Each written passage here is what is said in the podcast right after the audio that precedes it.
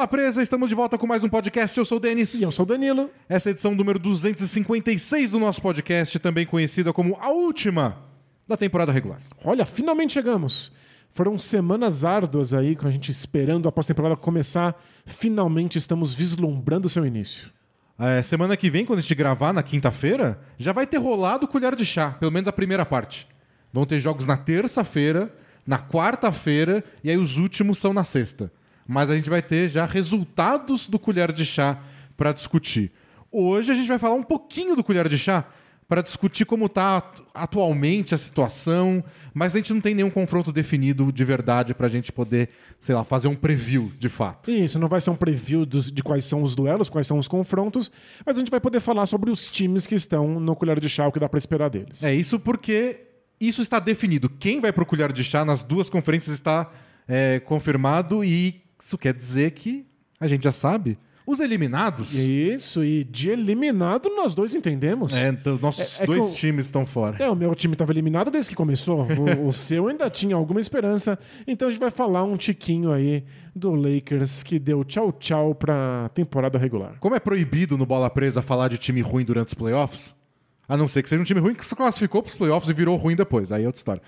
É, a gente vai dar o Deus aos eliminados hoje, então a gente vai falar do Lakers, da eliminação mais surpreendente, acho que em décadas. Porque a gente já- teve favorito que acabou que não era tão bom, mas não consegui ficar entre os 10 primeiros. É, o que o pessoal tá dizendo que talvez seja ah, o momento mais frustrante de um time na história da NBA, porque não é que deu errado, é que não chegou nos playoffs numa temporada que tem colher de chá. Pois é, é. Os é. 10 primeiros têm chance. Então vamos fazer nossa despedida a esse Lakers mais frustrante aí de todos os tempos e falar dos demais eliminados também. Então ninguém tá em choque porque o Pistons não foi, mas vamos falar um pouco do Pistons porque é a nossa última chance de falar dessas equipes ainda nessa temporada. Depois estão cancelados até a próxima temporada. É, não, até a não ser que eles façam uma troca bombástica, às vezes mandam o técnico embora, a gente é obrigado aí a fazer um comentário, A mas gente só pode falar deles no draft. aí que é, é, lugar só do no draft, ruim, que é o né? lugar deles, lugar de time ruim, menos do Lakers que não tem escolha. escolha do Lakers vai pro Pelicans, que classificou pro, pro colher de chá. Que desastre, que desastre. E vamos falar um pouquinho também do Lonzo Ball, porque tá confirmado que ele não volta pra essa temporada, então o Bulls vai sentir falta dele. Vamos falar disso. Mas antes, Antes. tem carinha do Jabá feito pelo Danilo. É, mas eu tive aqui, eu- me, me avisaram no ponto Aham. que não vai ser luva de pedreiro. Não, ainda não vai ser, ainda não tô pronto. Eu tô. Não acabei ainda o meu curso de atuação. Curso de pedreiro. de meu- nem o curso de pedreiro. Aliás, eu sou incapaz de construir absolutamente qualquer coisa. Minhas Nem habilidades Lego. manuais são desastrosas. Os famosos blocos coloridos. Coloridos montantes quando você pisa dói que nem o Alma. demônio. É. É, eu até consigo construir coisas nesses blocos, mas quando eu pego pra ver como ficou, eles desmontam na minha mão. Eu tenho a incrível capacidade de fazê-los implodir Mas quando eu seguro. ele é feito pra, tipo, encaixar direitinho. Ah, não, não, não comigo. Não comigo. Então não, não tenho o ainda. Miles Turner tá decepcionado. Miles Turner que é o maior entusiasta de Lego em toda a NBA. Ele, ele publicou lá, tem, tem o vídeo, ele publicou o navio Titanic inteiro, sei lá quantas mil peças, e um dos... Como é que chama? Aquelas chaminé de, de, de navio. Chaminé de navio. Chaminé de navio. Tem quatro e uma delas tá pro lado errado. Tipo, elas são inclinadas pra um lado, a do Miles Turner, uma delas tá pro outro. Ele errou. E o pessoal falou, mas não tá torto, isso aí não tá ao contrário? Ele falou, ah, eu vi que depois, mas ficou assim mesmo. Era tarde demais. Nossa, não. Ou, ou monta direito ou não monta, não é? Ou, ou deixa errado, mas não posta na internet, porque você não pode postar nem pote de sorvete, Danilo. Não pode. Vai postar não. um negócio que você fez errado. Não, imagina, não pode falar uma coisa que fez certo. Errado é pior ainda. Pois é, então tá aí. O Miles Turner, entusiasta do Lego. É por isso que eu não monto Lego no século XXI. Mas não sei como a gente chegou nesse assunto. Você tem que fazer um carinha Zabá Ah, aí sim. em dois minutos ou menos. Pela minha falta total de capacidade manual, vou ter que fazer só um momentaneamente um criador jabá tradicional. A gente é um blog, o bolapresa.com.br, tem sempre conteúdo novo por lá. E se você é assinante da Bola Presa, no link aí na descrição do podcast do vídeo, você tem acesso a conteúdo extra especial. São textos, vídeos e podcasts, anos e anos de produção pra você. Toda semana tem coisa nova. Nós não só gravamos conteúdo novo, como gravamos um filtro essa semana. É, essa semana teve novidade. A gente gravou o. Tem um podcast Both Things Play Hard, é uma hora e meia só da gente respondendo perguntas dos assinantes. E gravamos o filtro em vídeo, que também teve uma hora e meia de vídeo da gente comentando recordes, as jogadas da semana, o, O vídeo Miles do Turner. Miles Turner mostrando o dia a dia dele no TikTok. Eu ensinei um pouco do Danilo sobre música folclórica finlandesa. E eu juro que isso tem a ver com a NBA. é. tem a ver com o Chicago Bulls em especial. Então foi um filtro bem divertido que você tem acesso completo a ele só assinando Bola Presa lá no Hotmart Sparkle. Ainda tem 30 dias grátis. Isso, Você pode então aproveita. aproveitar. Dá uma olhada lá, conheça o conteúdo e com isso você auxilia o Bola Presa, mantém a gente existindo. E se você é assinante ou não, mas também quer apoiar o Bola Presa, pode dar uma espiadinha também na nossa lojinha. O link também está na descrição do podcast ou do vídeo. Tem vários produtos, tem sempre coisa nova por lá. Compre, ajude a Bola Presa e bora falar de basquete.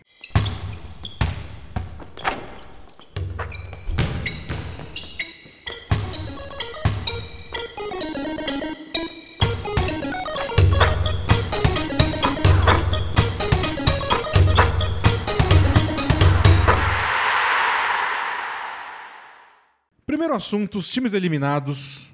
É, A ideia é começar com o Lakers, porque é o principal nome, mas só pra gente deixar claro quais são. Na Conferência Oeste, Lakers, Kings, Blazers, Thunder e Rockets são os times que não classificaram nem por colher de chá. E no leste, Wizards, Knicks, Pacers, Pistons e Magic.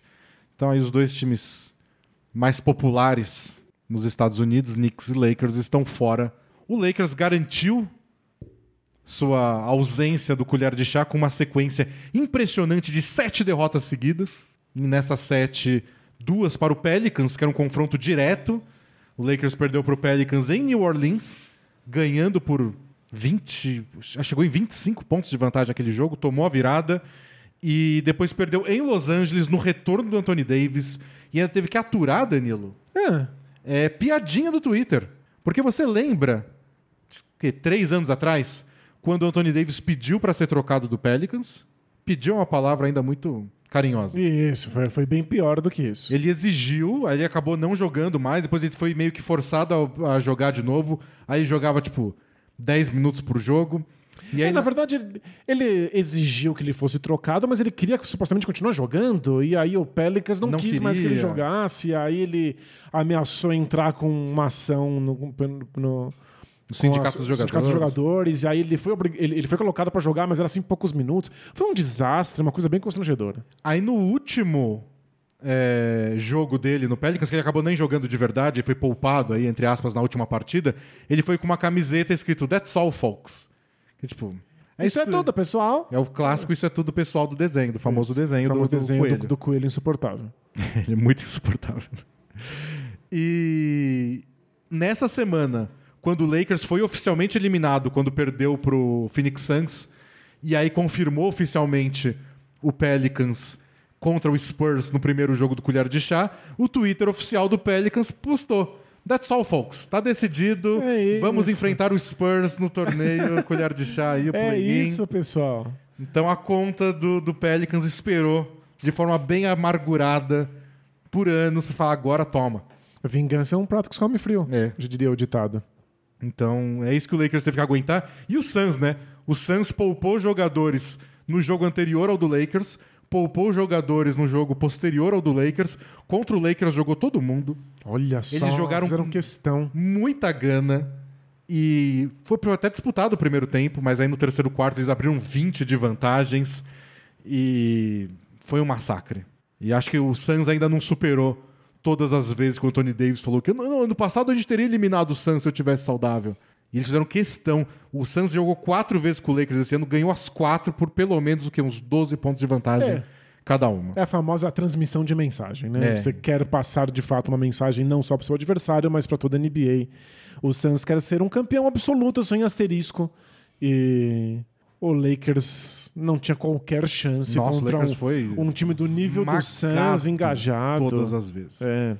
E aí- Sem condições. Mas depois da eliminação, o Anthony Davis manteve o discurso, mas para essa temporada.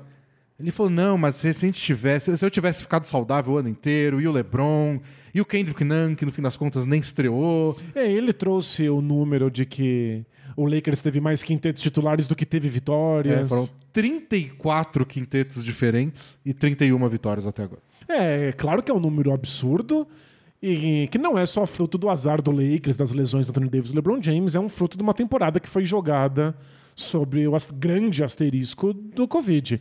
Vários times tiveram dúzias de quintetos titulares diferentes. É, a minha análise é que tudo que podia ter dado errado, deu errado. Simples assim. Então, você pode olhar para qualquer um, provavelmente foi uma das piores versões do que podia acontecido. Para as contratações, pro técnico, pro Frank Vogel, pro, individualmente para os jogadores. E um número que eu acho que mostra bem isso é o número quando jogou todo mundo. Porque quando jogou LeBron, todo mundo não, porque o Kendrick Nunn nunca jogou. Nunca jogou. É, Mas não quando os jogos que, que o Lakers teve LeBron e Anthony Davis e Russell Westbrook foram 21 partidas. É tipo um quarto da temporada. É muito pouco. O Lakers ganhou 11 jogos, perdeu 10. Ou seja, é claro que é muito melhor do que eles conseguiram no meio das- da- dessas lesões. mas mas, não, não é. é. tudo isso, né? Não é suficiente pra estar no topo da conferência. E eu até botei no Twitter esse número. Se fosse uma temporada completa com esse aproveitamento, é que se você for muito otimista, você pode pensar: se a gente tivesse jogado 82 jogos, a gente teria ficado melhor ao longo Claro, do eles teriam ano. conseguido entrosamento, teriam É. feito funcionar. Então eu imagino que na cabeça do Anthony Davis tem essa ideia de que ó, a gente melhoraria ao longo do ano. Mas tudo bem, a gente não tem como saber. Com esse, número, 52% de aproveitamento, o Lakers teria 42 vitórias ao longo da temporada, o que colocaria eles um pouquinho na frente do Clippers, e aí o Lakers teria em oitavo. Ou seja, jogaria colher de chá. Jogaria colher de chá, mas oitavo. Não é como Não. chegasse perto da expectativa que todos tinham pro Lakers nessa temporada. Não, e é claro que Então- se eles tivessem jogado mais jogos juntos, talvez eles tivessem melhorado. Mas vamos pensar na junção Irving, Duran e Harden. Porque eles também tinham pouquíssimos jogos, os três provavelmente tiveram problemas de lesões, o Kyrie Irving não se vacinou, etc. Quando eles jogaram, eles ganharam praticamente todas as partidas que os É. três estavam juntos. É, então, no mínimo, a gente tem a informação de que o Lakers de Westbrook, Anthony Davis e LeBron, quando saudáveis, não era um time fácil de fazer funcionar. Não era um time completo, os três não davam conta de tapar todos os buracos do elenco. Era um time mais sofrido que precisaria de muito mais entrosamento para que isso pudesse ter sido viável. E se você levar em consideração que praticamente nenhum time fica saudável o ano inteiro, já é uma coisa difícil de imaginar. E, e outra coisa, quando o Westbrook veio, um dos argumentos a favor de vamos trocar vários jogadores secundários para ter mais um All-Star é o LeBron tá se machucando mais, a gente quer poupar o LeBron, a gente quer que o LeBron jogue menos minutos ou menos jogos. Queremos uma outra estrela que possa carregar o time nas costas quando for necessário É. que o Anthony Davis e o LeBron sentem. Então tá aí outra coisa que deu errado, né? Você. Não só o Westbrook em si.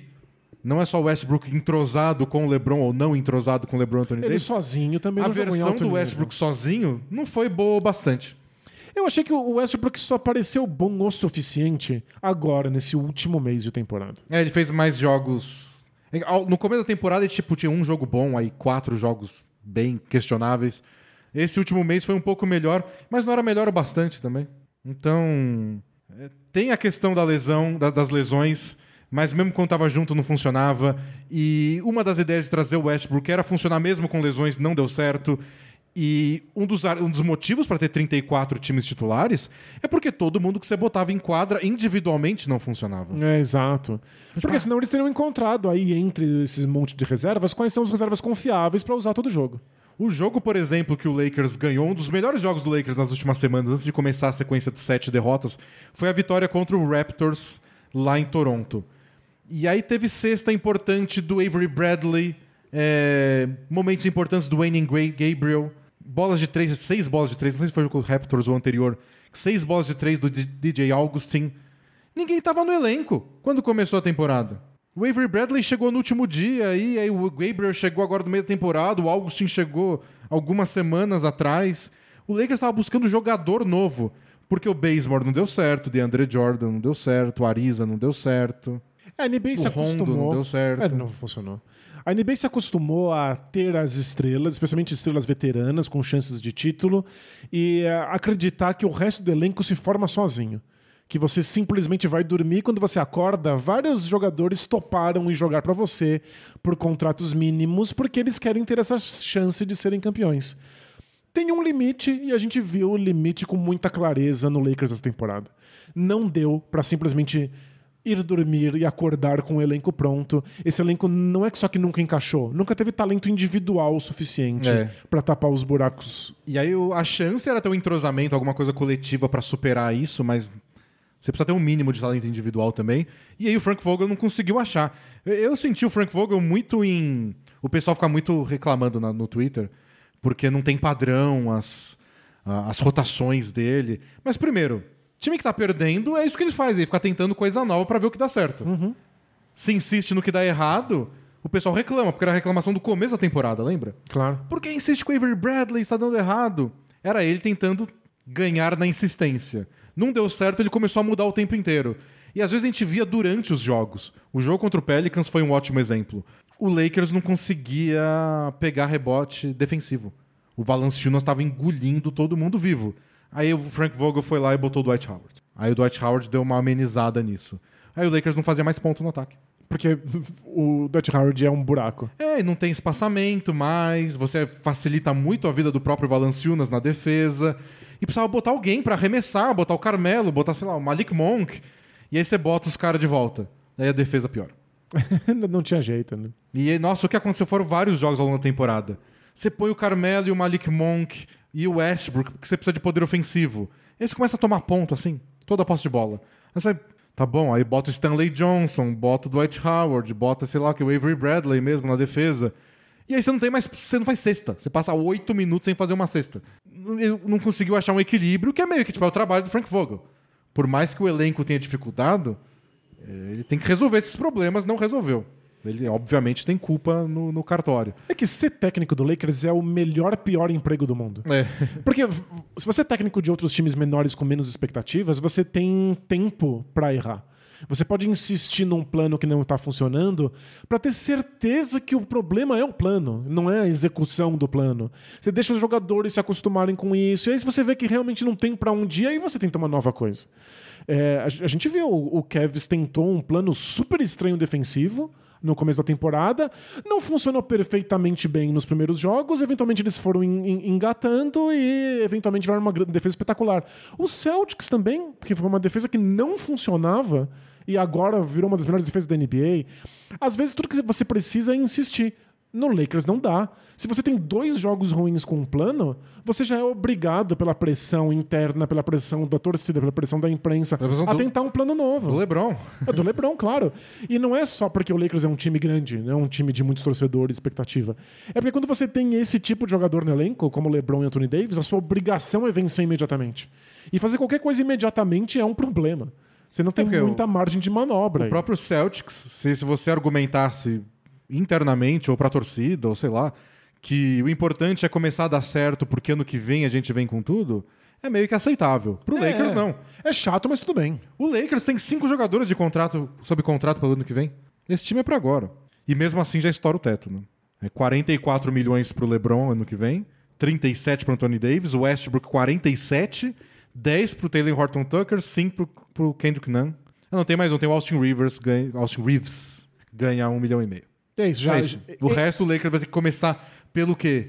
Quarto, quinto ano seguido, o Lakers vai criar um novo time quase do zero. Tem que E fazer- se Tudo do zero. E agora, com a dificuldade de convencer pessoas a irem jogar lá. É. Porque antes, pelo menos, tinha animação de venha jogar num time que tem chances de título.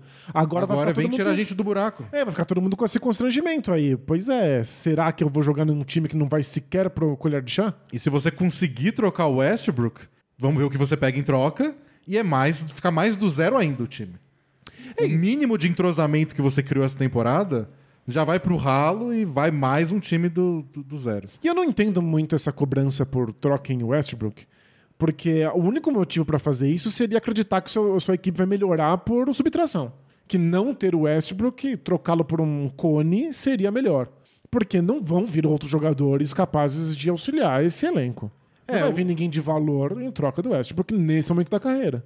O que o Lakers. A, a troca dos sonhos do Lakers seria o Westbrook por um outro jogador de salário alto que está em baixa mas lá vai deslanchar. Tipo John Wall. Tipo o John Wall, o, o exemplo que eu, eu lembrei desse exemplo agora há pouco, porque perguntaram pra gente no pré-podcast sobre os boatos de que o Hornets estaria interessado. A gente falou que poderia envolver o, o Gordon Hayward, já que o contrato do Hayward é mais longo. O próprio Hayward. Porque quando o Hayward ele não foi trocado, é um, o exemplo aí não é de, de como a negociação aconteceu, mas da percepção. O Hayward aceitou ir pro Hornets pelo contrato muito alto, que a gente não sabia se outros times iam dar, mas ele tava meio embaixo na NBA. E lá ele voltou a jogar bem. Voltou a se machucar também. Isso, e a gente chamou de taxa Hornets, porque o Hornets tem que pagar mais caro pra ter Isso. jogador desse nível. Mas o Lakers precisava de um jogador assim, sabe? Um jogador tá todo mundo olhando com tipo, ah, é caro e não tá entregando o que, o que fazia antes. E torcer pra ele entregar alguma Torcer pra ele dar resultado. E é isso, porque é isso que vão oferecer pelo Westbrook. É, buchas. Buchas. Contratos desagradáveis. É, né? o, que- o que facilita mais pro Lakers em comparação a essa temporada é que ano que vem é o último ano de contrato do Westbrook. É. Então um time pode fazer o que eu falei. Você manda um contrato longo e pega um contrato curto. Então. Assim, um, um exemplo que não vai acontecer. Mas só para entender o formato. O Rudy Gobert. O Gobert tem mais quatro anos de contrato. Ele vai estar recebendo mais de 50 milhões lá em 2026. E se tiver planeta. E aí o Jazz pode olhar e falar, ó, eu prefiro pagar 47 pro Westbrook nesse ano, me livrar dessa grana, ficar livre, brigar por free agents, ter flexibilidade, do que pagar o Gobert por mais meia década. E o Lakers pode falar, quer saber? Dane-se 2026. Eu quero o Gobert agora. É, é, o Lakers teria que pensar em destruir ainda mais o futuro pra vencer imediatamente. né? Exato. É que esse exemplo eu acho que não é tão realista, porque eu acho que o Gobert receberia ofertas melhores do que essa do Lakers.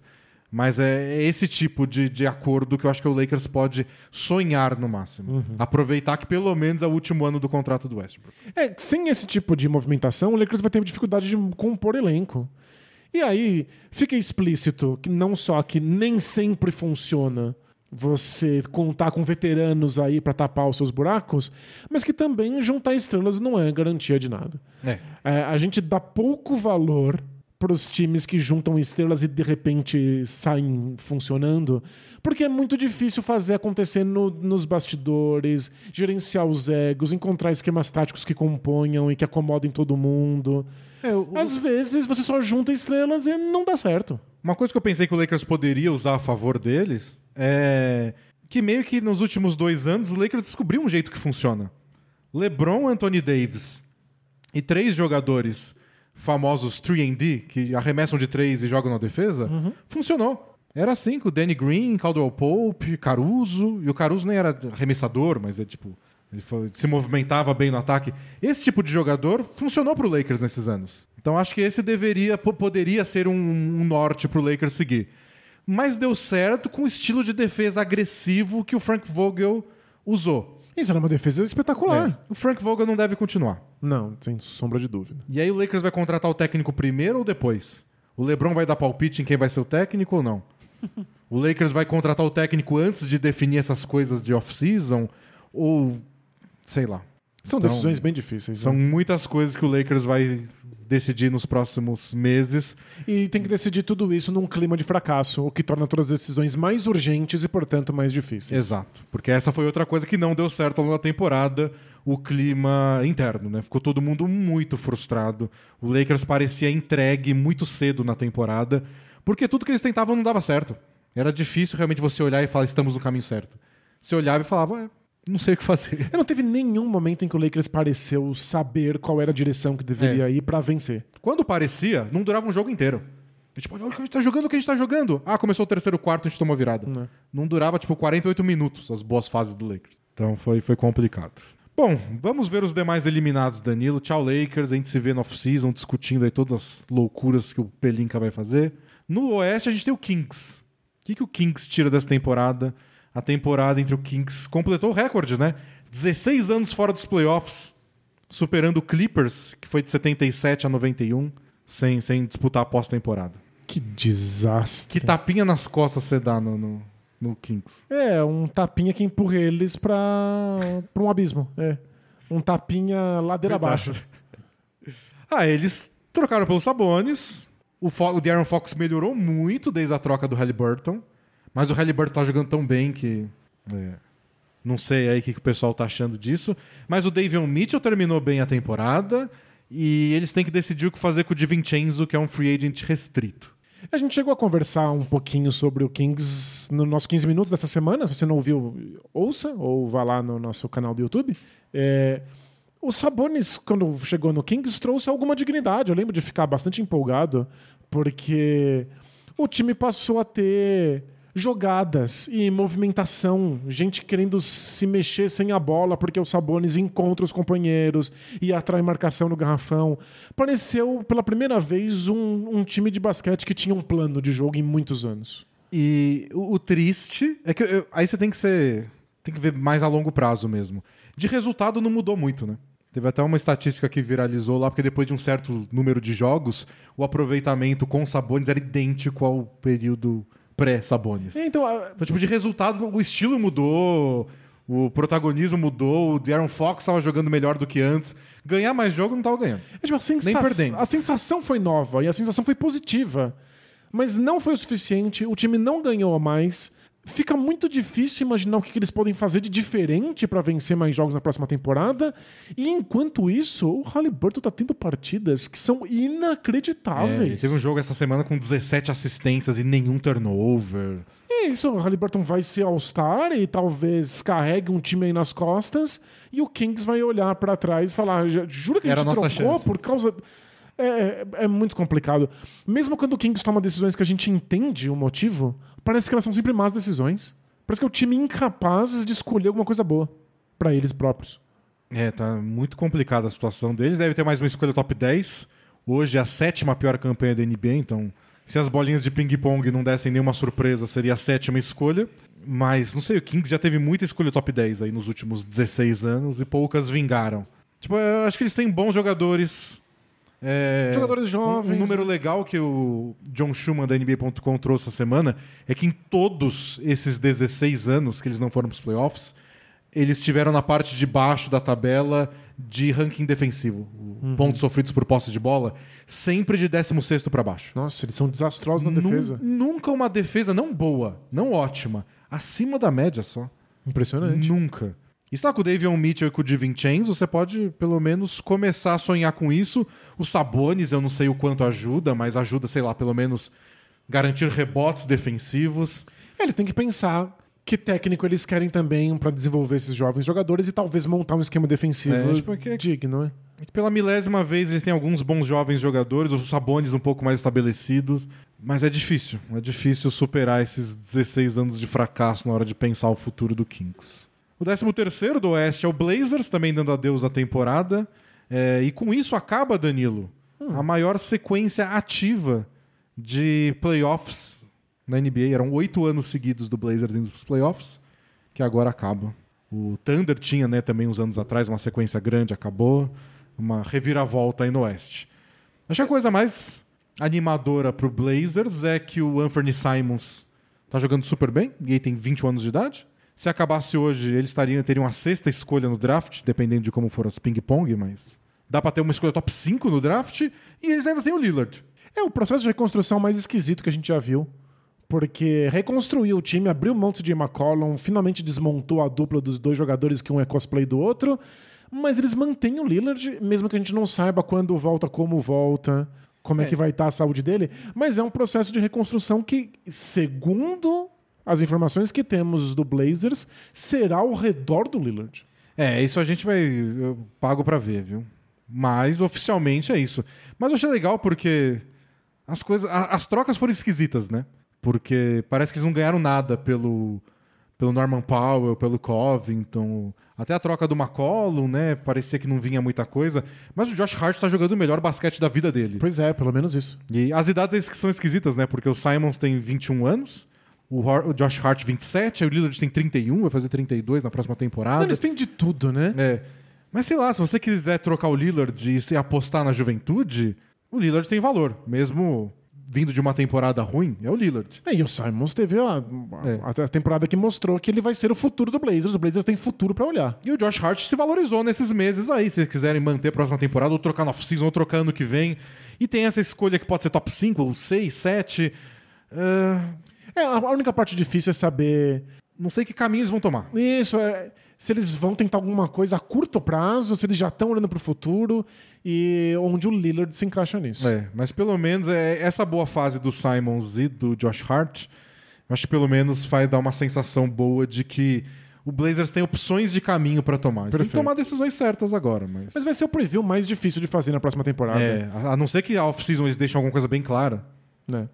Se o Lillard é trocado aí no dia do draft. Seria perfeitamente possível. O Lillard pode ser trocado a qualquer momento ou pode se manter aí e o Blazers tentar bizarramente uma, uma campanha vencedora com jogadores ultra jovens, uns veteranos e uns jogadores de idade média. É, o Nurkic não sabe se eles vão renovar com o, Lukic, ou- com o Nurkic ou não, então bem um limbo. E acho que essa é a conclusão da temporada do Blazers, né? Tipo, começou de um jeito, deu errado e agora eles estão em aberto. Muita coisa pode sair de lá pra qualquer lado. Atrás dele, o Thunder. Thunder com a penúltima posição do Oeste. É, Acho que a melhor coisa do Thunder, a coisa que a gente pode ficar mais feliz, é que o Josh Gidey, a aposta deles no Josh Gidey deu muito certo. Muito. Era uma escolha meio. Nem todo mundo achava no dia do draft que ele deveria ter saído tão alto, na sexta posição. Mas não jogou, jogou bem, se deu bem ao lado do Shea Gildes Alexander. Então parecem dois jogadores já que você quer ter no time a longo prazo. E eles têm mais três escolhas de draft de primeira rodada nesse próximo ano. A deles mesmo, que deve ser aí no top 10. A do Clippers, que é mais no meio da primeira rodada. E a do Suns, que é a final da última primeira da primeira rodada. Então eles têm escolha no começo, no meio e no fim da primeira rodada. E eles já têm um trilhão de jogadores jovens no elenco. Tá meio que chegando a hora mesmo, parece, de ó, tem que fazer alguma coisa, gente. É, a parte boa, o que o Thunder fez direito foi transformar algumas dessas escolhas de draft em bons jogadores. Porque não adianta nada você ter 15 mil escolhas de draft todos os anos e não conseguir encontrar talento se você não tem a primeira ou a segunda escolha do draft. Então o Gidey é é a melhor notícia que o Thunder poderia ter, não só porque ele é bom, mas Thunder foi capaz de perceber isso. Então mostra que eles têm olheiros adequados, que eles conseguem encontrar talento, mesmo que não seja diretamente no top 5. Mas chega uma hora que você não pode só ficar acumulando jovens talentos. Não cabe mais gente nesse elenco. Eles têm que ser capazes de fazer um pacote de jovens jogadores ou de escolhas do draft, trazer jogadores mais veteranos e eventualmente falar: agora a gente vai vencer. Mas não sei se eles estão prontos para isso nesse momento. É, eu não sei, mas quando ao longo da temporada, a melhor notícia da temporada foi o Josh Giddey jogar tão bem.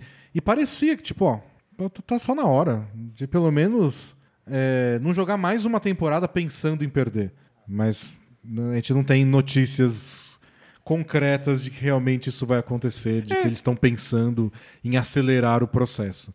Mas que pra se, mim é algum veterano ou se eles já ti- tivessem tantos jovens jogadores promissores que você pudesse compor um elenco que pudesse realmente lutar por um colher de chá, não parece que eles têm nenhuma das duas coisas. É. Então eles teriam que agir, fazer alguma coisa ativa nessa direção, ou vai ser mais uma temporada perdendo de propósito. Mas acho que pra esse ano, se a gente for olhar pra essa temporada do Thunder no futuro, vai ser a temporada do Josh Giddey. Uhum. Porque de resto foi um time bem discreto, nada de mais, nada de menos. É bem pouco interessante. Mas o Giddey ter dado certo, olha, ele é muito bom. A gente falou mais dele no podcast que a gente fez sobre os novatos. Mas ele faz um pouco de tudo, ele joga bem sem a bola, ele acha passe, ele pode armar o jogo, ele pode não armar o jogo, mas ajudar a movimentar a bola. E ele é um jogador exótico, em que faz tudo de maneira pouco ortodoxa. E esses jogadores costumam hum, atrair muito preconceito pelos olheiros na hora do draft. É. Então o Thunder ter apostado nisso, mesmo ele sendo um jogador bem diferente do habitual, mostra que o Thunder sabe o que tá fazendo. E ele é criativo, mas você pensa, né? Ah, e na NBA ele vai ter a bola na mão, ele vai ter o ataque ao seu dispor pra mostrar a criatividade dele. E o Thunder deu uma certa liberdade pra ele. Ele teve bastante protagonismo. né? Bom, o último colocado do Oeste é o seu Houston Rockets, Danilo. Eba! E acho que o Houston Rockets, a melhor notícia do Rockets, pra gente lembrar dessa temporada, pra se despedir, são os últimos jogos. Os É. últimos 5, 6 jogos. Porque é quando o Jalen Green foi lá e estraçalhou. É, ele teve cinco jogos consecutivos com pelo menos 30 pontos. E a mecânica de arremesso dele, que o Rockets tanto trabalhou para modificar ao longo da temporada, parece melhor do que nunca, tá muito mais veloz, ele tá conseguindo arremessar antes dos marcadores chegarem, tá muito mais macia, o arremesso tá, tá fazendo mais arco, e era isso que a gente precisava que o Jalen Green fosse, a gente, eu digo, os torcedores do Rockets. Um arremessador digno. Porque ele tem. um- Ele é, ele é muito explosivo, ele tem muita impulsão, ele consegue atacar a cesta, mesmo que ele não tenha muito ainda repertório pra ler a quadra, pra encontrar os melhores caminhos pra chegar no garrafão. É que fica mais fácil encontrar esses caminhos que se você é um excelente arremessador. E agora, nesse momento da temporada, o Jalen Green é. Ele tá com 40% de aproveitamento nas bolas de três. Então ele virou a- o perigo no perímetro que vai permitir que ele se desenvolva infiltrando. Coisas que eu gostei na temporada do Rockets foi o fim de temporada do Jalen Green, porque mostrou finalmente que ele pode ser esse, um dos grandes pontuadores da NBA. Tipo, se der errado, a impressão que eu tenho hoje, depois de ver esses últimos jogos do Jalen Green, é que se as coisas derem errado, e aí ele não, não, não, não desenvolve uma boa visão de jogo, não desenvolve uma grande defesa individual, não é uma grande liderança, um cara que, sei lá, ele vai ser pelo menos Zach Lavine. Que, tipo, ó, a bola cai na mão dele, ele arremessa de qualquer lugar, infiltra, enterra e faz uns 25 pontos por jogo. É, quem vê o Lavine agora, que tem muito mais visão de jogo e consegue passar melhor a bola, não sabe quão recente isso é. Tentaram a muito ano. custo que o Lavine fizesse isso, jogasse armadura principal, inclusive nos tempos dele de, De de Wolves, Wolves. Nunca deu certo, nunca foi a praia dele, definitivamente não usa as melhores capacidades que ele tem. É, e com o físico dele, a gente sempre pensou, ele pode marcar quem ele quiser. Tipo, ele Né. desliza pela quadra como se fosse, tipo, um bailarino. Mas não, ele não, não tem essa característica de ficar na frente do, do- do- cara que tá atacando. Mas eu acho que o Jalen Green, na pior das hipóteses, ele é um grande pontuador como o Zach Lavine. E esse ele vai ser um grande jogador completo, que faz um pouco de tudo, e é a alma do time que comanda, aí já, já vamos descobrir só no futuro. É, e por enquanto tudo bem. O Rockets ter jogadores de valor que conseguem É, pontuar. Você né? não ganha todas as respostas, você não descobre todas as respostas no primeiro ano, geralmente, sabe? Uhum. Às vezes tem uns caras tipo o Mobley, que parecem tão completos que você tem mais certeza quando você fala dele. Mas é, o comum é você não, não ter certeza absoluta do que é um jogador depois das- da sua primeira temporada. E acho que a mesma coisa vale para outra segunda coisa que eu achei legal na temporada do Rockets, que é o Shengun. Nos melhores dias, parece que o ataque do Rockets no futuro vai passar pelo Shengun. É isso. É bola Quando- nele e vocês se mexem aí. quando o ataque funciona na, na sua melhor formação, é com o Shengun de costas pra, pra, É, porque- cesta. É que pra ele ele tá de frente. Ele, ele é. é o Curupira, Curupira, né? é. Curupira ele, ele faz tudo de costas, é bizarro. Ele deve almoçar de costas na mesa. Ele é de costas pra cesta e todo mundo se movimentando ao redor dele. Às vezes isso é espetacular. Às vezes fica meio atrapalhado, ele ainda tem problemas defensivos bem sérios. É, tem vezes que você prefere o Chris Wood só inventando o próprio arremesso e pronto. Mas a, versão mais bonita desse ataque do Rockets, centralmente, tem o Shengun. E o Rockets parece bastante encantado com ele, tá dando bastante espaço para ele, especialmente no fim da temporada. Imagino que eles pensem num futuro com o Shengun de titular. E a outra coisa que eu gostei na temporada do Rockets foi a temporada do Nets.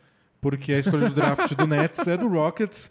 Então, em vez de ser o melhor time da NBA dominante com 60 vitórias e dar a trigésima posição do draft pro Vai Rockets, dar uma escolha lá do meio, é. é, o Rockets, se fosse hoje, seria a 16 escolha. Parece ótimo. Parece muito melhor do que ótimo. se imaginava. Não era o que o. Rockets imaginava quando fez a troca do Harden. Sem dúvida. Que a né? escolha do Nets desse ano seria tão alta. Acho que o Nets nem se importa, mas certamente o Nets preferiria manter essa escolha sabendo que ia ser do meio da primeira rodada. É, não, é quando eles negociaram. É essa a questão, né? Quando você negocia, você pensa, ó, eu vou precisar de mais escolhas de draft, porque essas mais recentes vão ser lá no fim, porque vocês vão dominar a NBA. E não é o caso, foi uma escolha bem, bem alta. E faz diferença você subir aí 14 posições Nossa, sem draft. É, e o Rockets precisa. Todo apoio é bem-vindo. É, qualquer jogador que esperar acertar é a posição mais ou menos onde eles pegaram o Shengun, metade da primeira rodada. É. Então dá pra fazer muita diferença. Esses foram os pontos positivos. De negativo, eu achei que o time. é, achei que o Kevin Porter Jr. não me convence como o armador titular que eles estão tentando emplacar desde o ano passado. É, Acho que ele erra muito ainda. Por Ele já mais jovem que seja, meu Deus. ele já se consolidou como um bom pontuador. Ele consegue inventar o próprio arremesso e tem um arremesso de média e longa distância bastante sólido. Ele só não tem qualquer tipo de capacidade de tomar decisões É. em quadra. E eu acho que o time também foi. A gente falou disso bastante na prancheta. Ruim demais, amador demais em vários mo- momentos. Tem muito time jovem, ruim, o Thunder tá aí pra provar, que fica lá embaixo na tabela, mas não parece um catadão.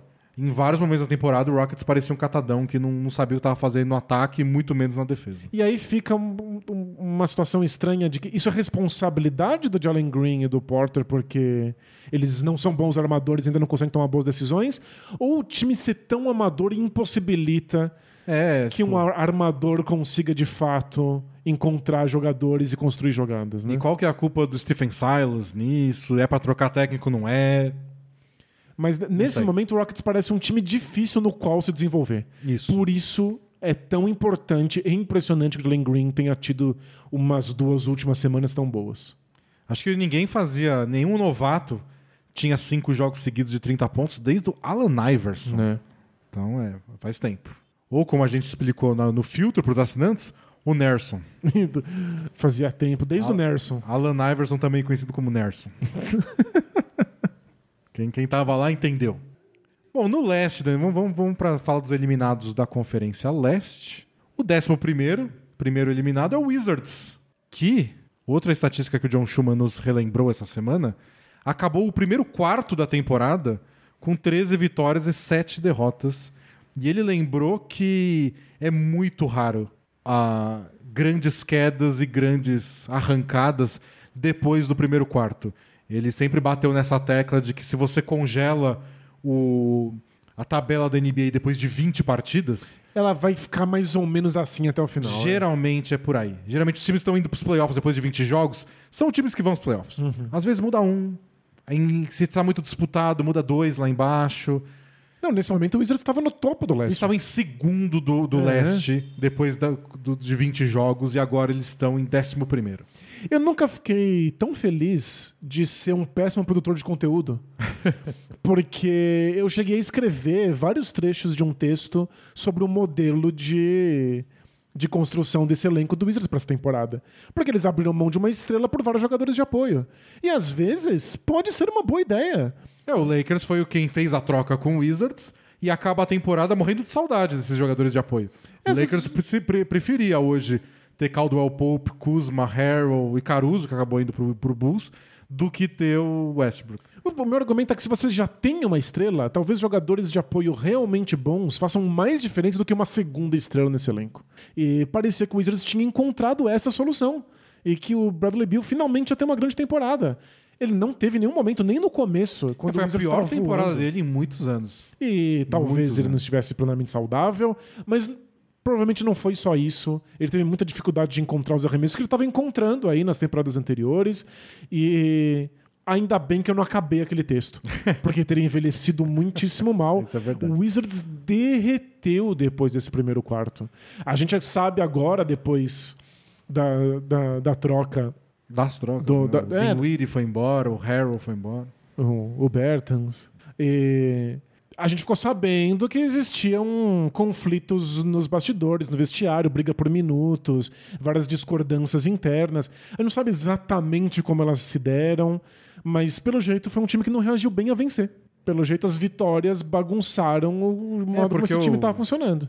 Não tava muito certo ainda a rotação, tinha muita gente pra entrar, né? Tipo, o pessoal tava meio desesperado, tipo, mas e quando o, o Thomas Bryant voltar de lesão? Ele era o titular, mas agora tá jogando bem o Harrell, tá jogando bem um monte de gente. O Gafford tava jogando bem na época. E o Hachimura, onde vai enfiar o Hachimura? Parecia um, da- daqueles problemas bons de se ter. É, aí o jogador Hachimura- demais pra posição de menos. Quando o Hachimura estreou, não joga em qualquer lugar, aí tá todo mundo querendo ir embora. É, tava um clima péssimo, e aí o time desgringolou. E o Bradley Beal nunca conseguiu colocar a bola embaixo do braço e salvar jogos nessa temporada. É, o Bradley Bill que vai entrar no último ano de, tempo de, de contrato dele, tem um player option, ele pode virar free agent se ele quiser.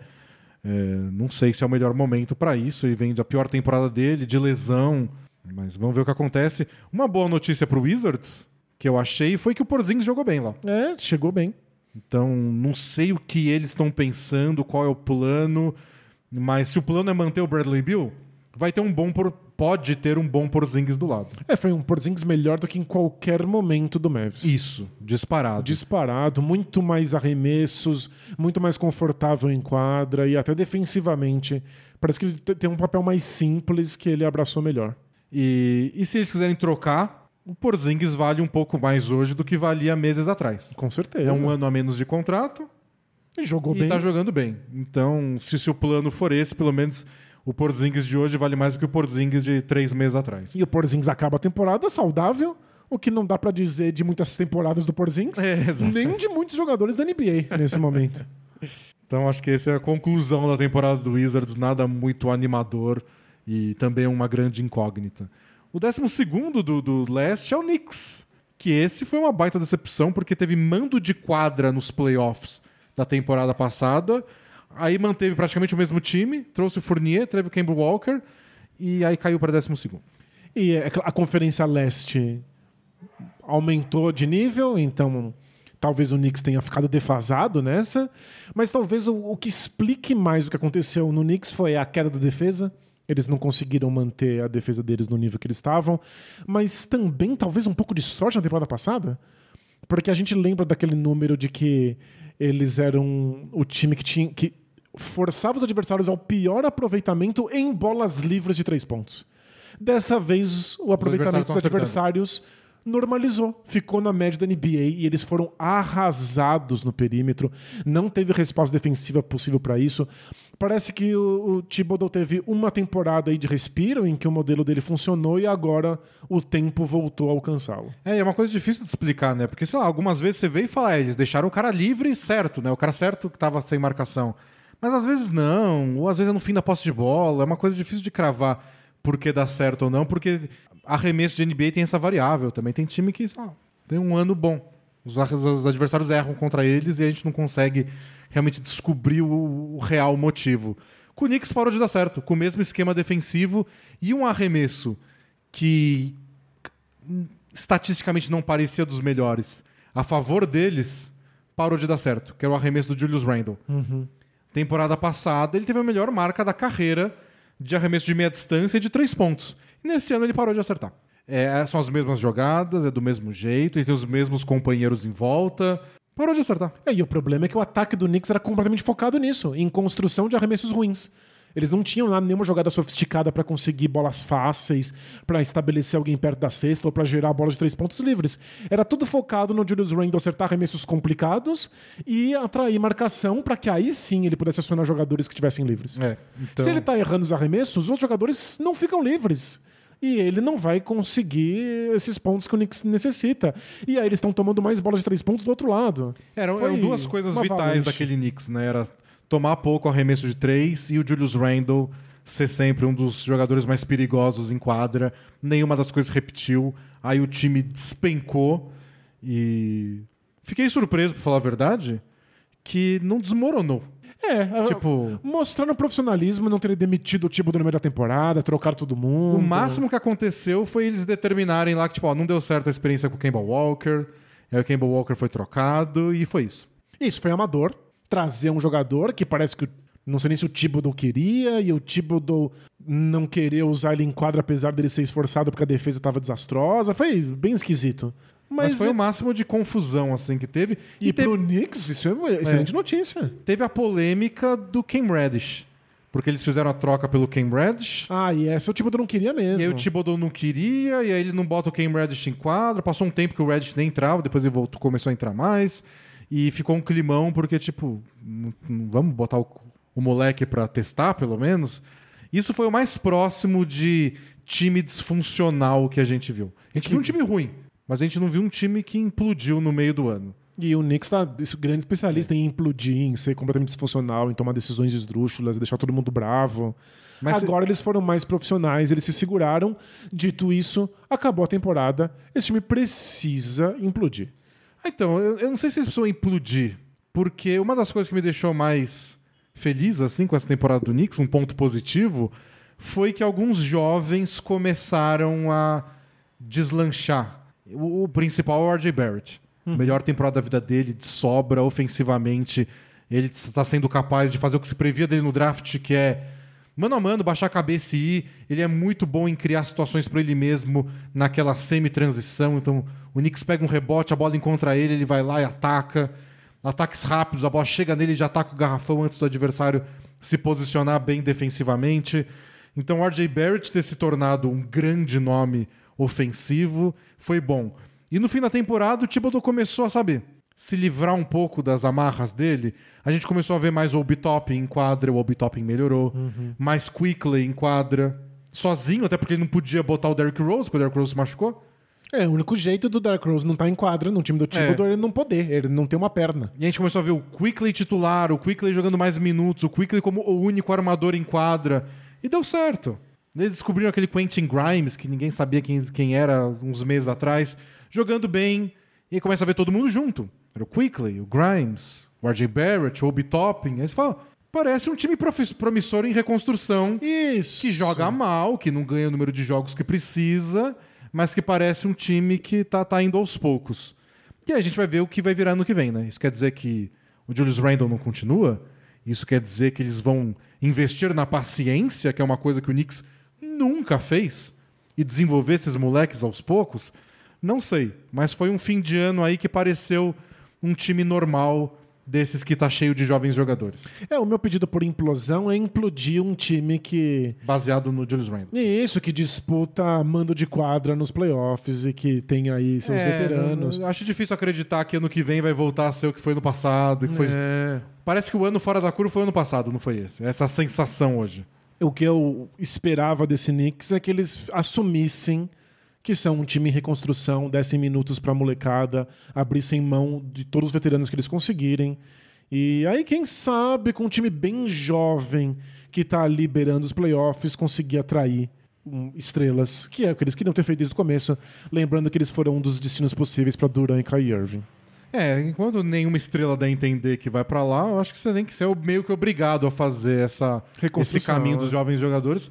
Vale o teste, né? Ver se o Thibodeau é o, jogador, é o técnico pra isso. É. Não sei. Não sei se o Knicks é o lugar mais estável do mundo. Ah, ele- olha, eu ficaria muito surpreso com o Thibodeau na próxima temporada. É, eu também, mas não sei. É legal ver esses jovens jogadores do Knicks. Foi, foi um alento pra uma temporada tão frustrante. Sem dúvida. Depois tem o Pacers, que a gente falou bastante no 15 minutos, que deu errado muito cedo. E aí depois eles largaram mão. E deu errado por pouco ainda, né? É um time que tava perdendo demais, mas perdendo um monte de jogos, apertados. A gente até tava questionando se fazia sentido eles reconstruírem quando você tá perdendo por tão pouquinho, porque dá uma sensação de que talvez seja só um ajuste. Mas a reconstrução tava aí anunciada há muito tempo. Se fosse um time que tivesse indo muito bem nos últimos anos, e aí teve um ano que tá perdendo muito jogo apertado, mas não, parecia que tava. Tipo, eles trocaram de técnico duas vezes nos últimos dois anos, eles estavam querendo, sabe, algo a mais. Eles Eles começam a ter dar um algo a menos. frente. É. E ele é um time medíocre há muito tempo. Então, a reconstrução já estava anunciada, finalmente aconteceu. E a grande notícia é que eles conseguiram de novo, né? O Pacers é o time que se reconstrói sem. ah, sempre rapidinho.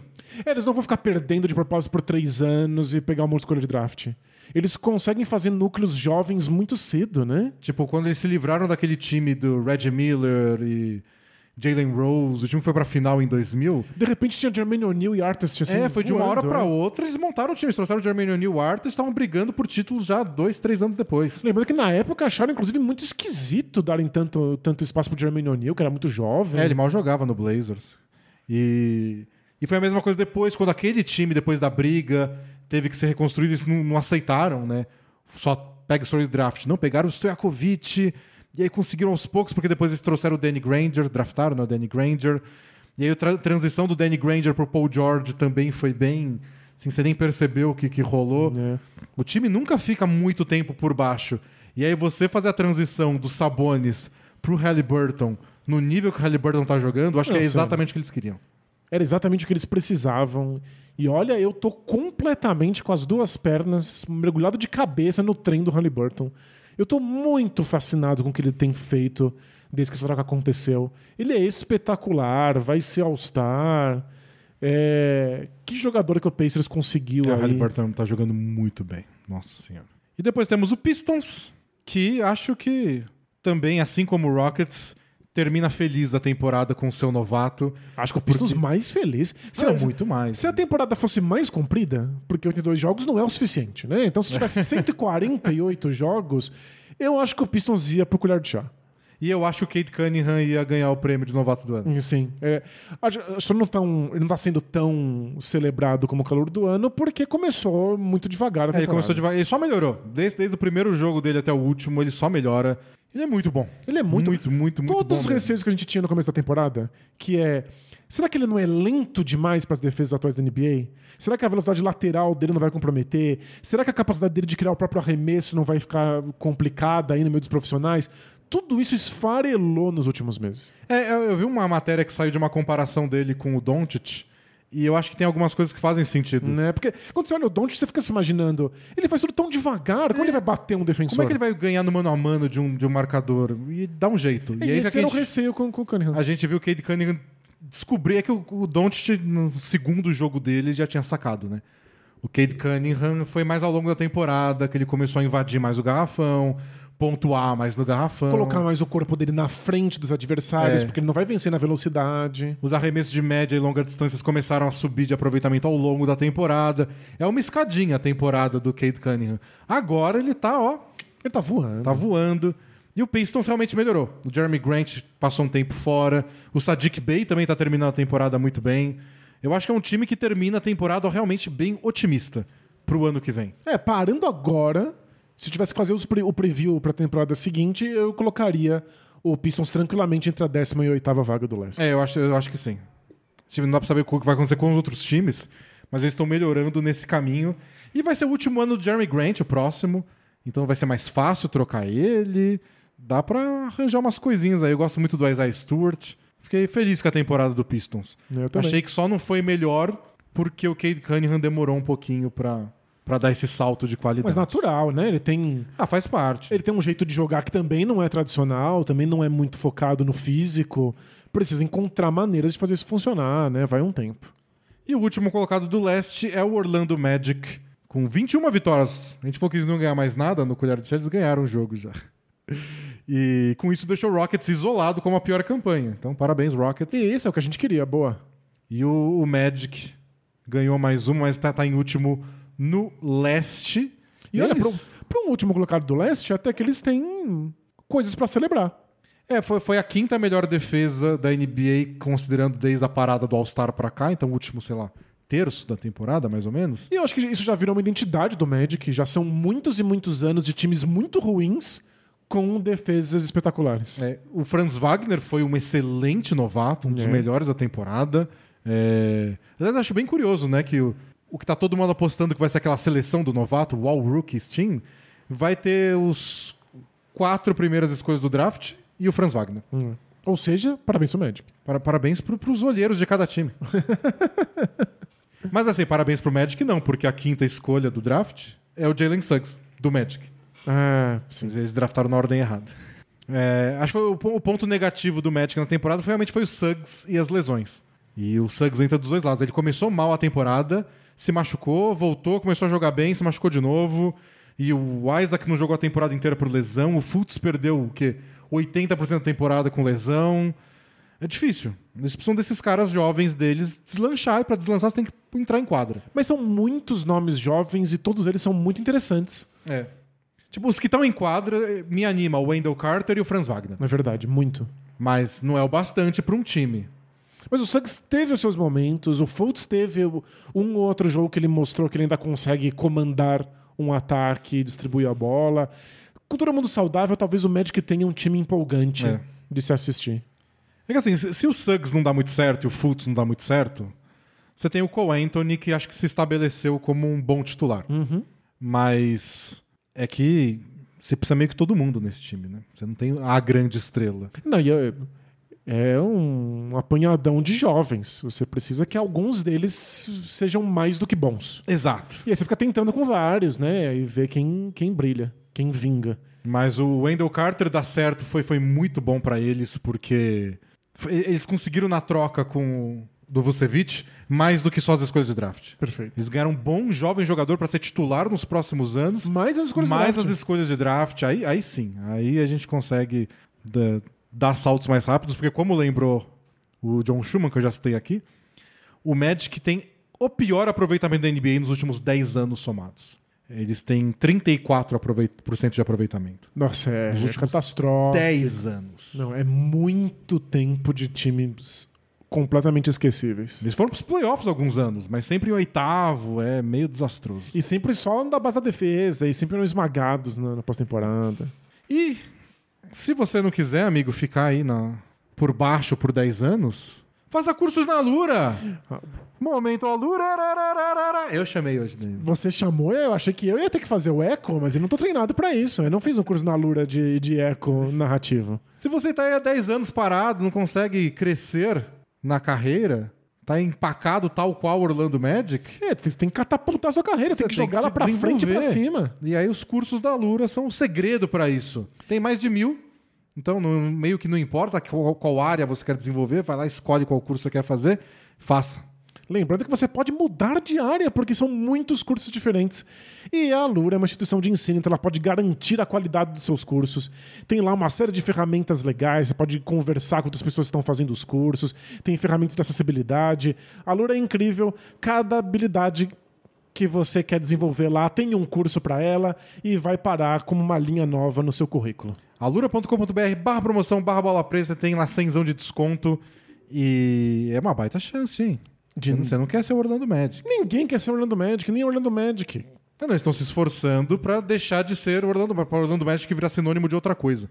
Então, vai lá, aproveite, conte pra gente o seu, o seu case depois. Pode ter certeza que transformar sua, sua vida profissional é muito mais fácil do que transformar a vida do, do Orlando Magic. A Lura tá aí pra te ajudar. É, bom, a gente extrapolou muito tempo falando dos eliminados, então a gente vai passar rapidinho nos outros assuntos. Lonzo Ball fora da temporada, eu acho que isso sacramenta qualquer chance do Chicago Bulls passar da primeira rodada. Eles precisavam tanto do Lonzo Ball, né? A defesa do Bulls nunca se recuperou. Saiu Lonzo e Caruso juntos, né? Eles praticamente ao mesmo tempo por lesão. A defesa do Bulls despencou. O Caruso voltou, deu uma ajudada, né? Foi o melhor jogo defensivo deles em muito tempo.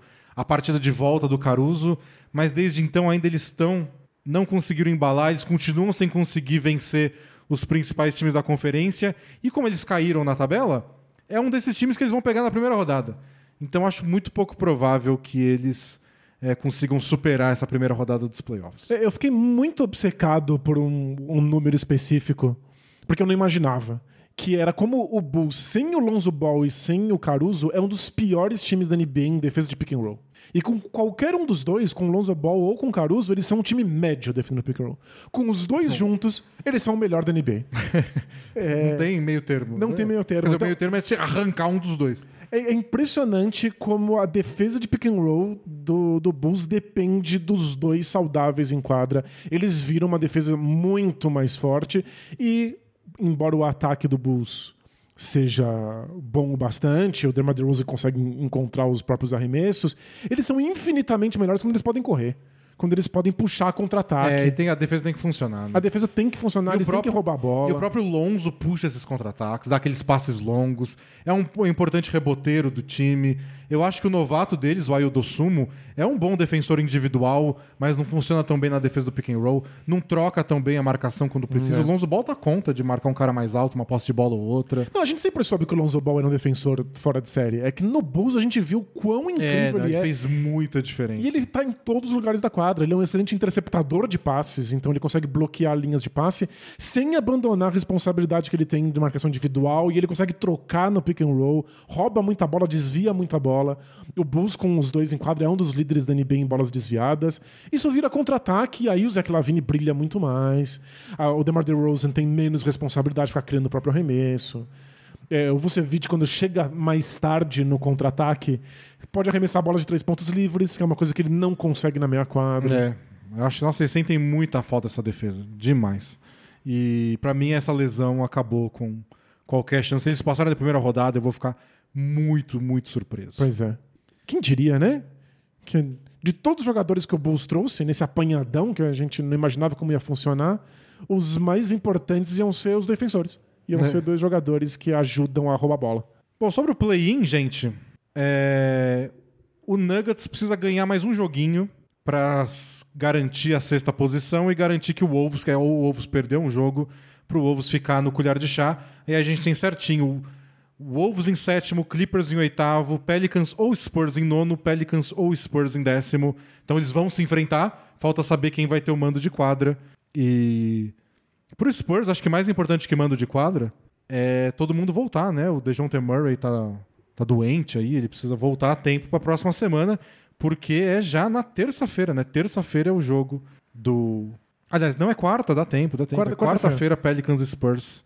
Na terça a gente tem o, o confronto sétimo e oitavo do leste e o sétimo e oitavo do oeste. Então, pro nono e décimo dá para esperar um pouquinho mais.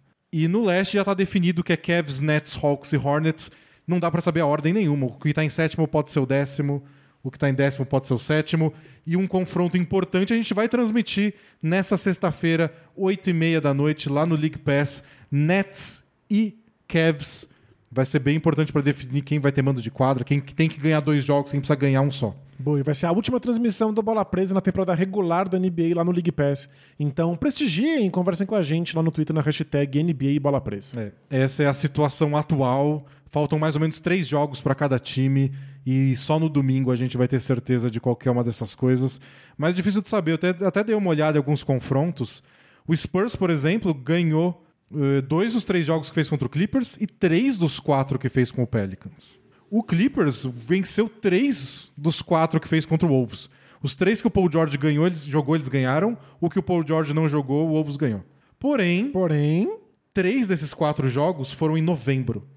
Faz muito tempo. E o outro foi no começo de janeiro. Então, É complicado o Wolves melhorou muito desde então. muito. O Wolves é outro time e o próprio Clippers tá, embora tenha mudado aí com a volta do Paul George, tá na pior fase da temporada pra eles. Então, Né? mas o Norman Powell voltou nesse último jogo.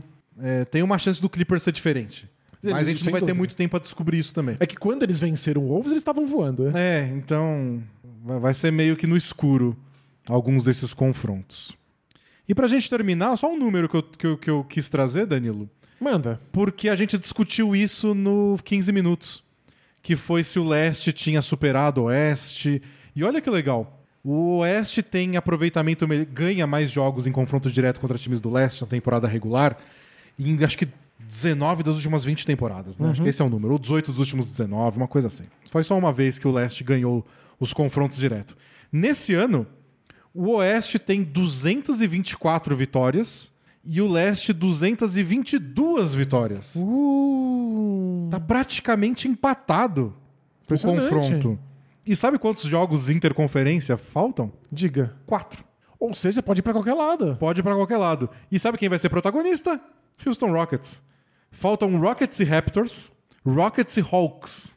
Se o Rockets perde os dois, empata 224 a 224. Não, mas é muita responsabilidade pro, pro Rockets. Não pode pôr responsabilidade na mão das crianças. E aí, se perder, vai ficar pros últimos dois jogos, que são Grizzlies e Celtics, Uau. que tipo um preview da final. Isso é, legal. perfeitamente possível. Vão, vão ser times querendo passar mensagens também. É. E no último dia vamos ter um Wolves e Bulls. Nossa, só jogão. Jogos legais. Aí esses quatro jogos vão definir quem, que time vai ter a soberania, que, que conferência vai ter a soberania, que não vale porcaria nenhuma. Mas indica um pouco que o Leste se recuperou, que o Leste agora tem times fortes. Estamos, estamos no mesmo nível. Isso. Porque não, não é que o Leste não tinha times fortes nas últimas temporadas. É, que, que tinha um desnível muito grande. O topo do Leste era muito forte e do meio pra baixo era horripilante. Agora o Leste já é muito mais equilibrado e no Oeste tem muitos times que estão bem abaixo da média. É. Bom, vamos pra Maldição Bola Presa KTO, fazer umas apostas antes da gente ir pro Both Things Play Hard. Bora! E queria mandar um forte abraço pro pessoal da KTO, porque eles depositaram uma graninha pra gente, falando, ó, pode fazer umas apostas aí mais ousadas Nos playoffs. nos playoffs. Boa, então estamos aí abastecidos pra pós-temporada. Estamos abastecidos para a pós-temporada. E até acho que, acho que é legal, porque nos playoffs eu vou querer fazer mais apostas únicas. A gente faz sempre múltipla aqui, então a gente tem que. Se as três coisas acontecerem, a gente ganha. É que tem 200 jogos acontecendo todo dia. É, né? aí é legal você fazer uma aposta pequenininha, que se você ganhar, vira um montão. Se você faz uma aposta numa coisa só, tipo, eu aposto que hoje o Suns ganha. E você aposta dois reais, aí, É, você quer, você quer, quer que seja mais gordinha. aí você tem que apostar, aposta uns 10, aí, sei lá. Então, E playoff acho que tem a, tem a ver isso. Se você vai apostar em uma coisa, você pode fazer uma aposta um pouquinho mais graúda. Que tipo, hoje esse time não perde. legal. Hoje eles querem passar um recado.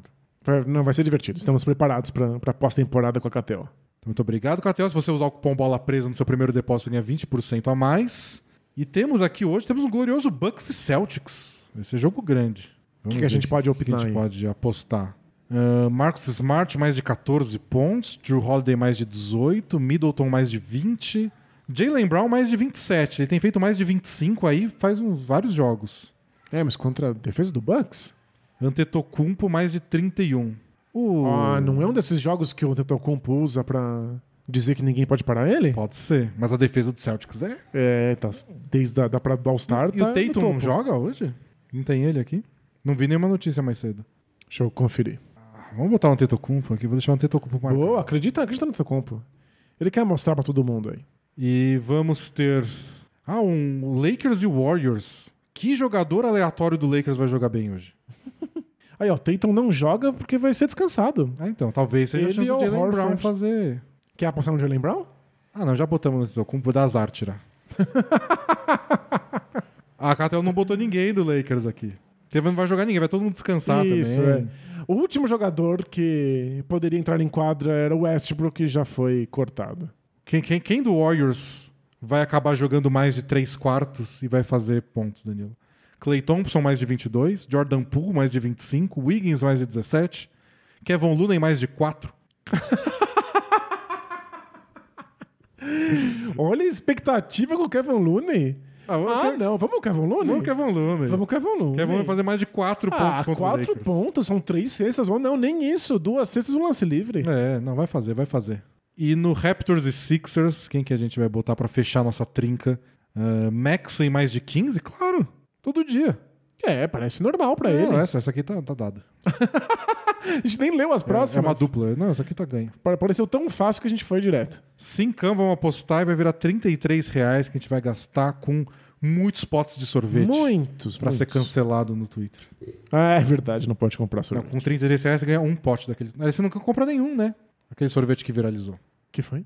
Você não viu o sorvete que viralizou no Twitter? Não, sim. Ah, mas- o- os 33 reais que a gente vai ganhar não compra um pote Ah, não, não, verdade. Que a gente vai falar com a época não patrocina a gente, ao contrário da KTO. Obrigado, KTO. Abraço. Vamos pro Both Things Play Hard? Bora! Are we having fun yet? Both teams play hard.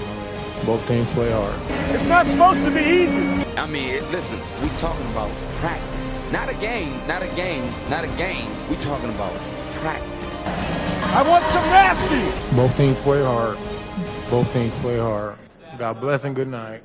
A primeira mensagem, pela segunda semana seguida, é um feliz aniversário. Opa! A Marcela Luna pediu pra gente mandar um, aniversário, um feliz aniversário pro namorado Rodrigo.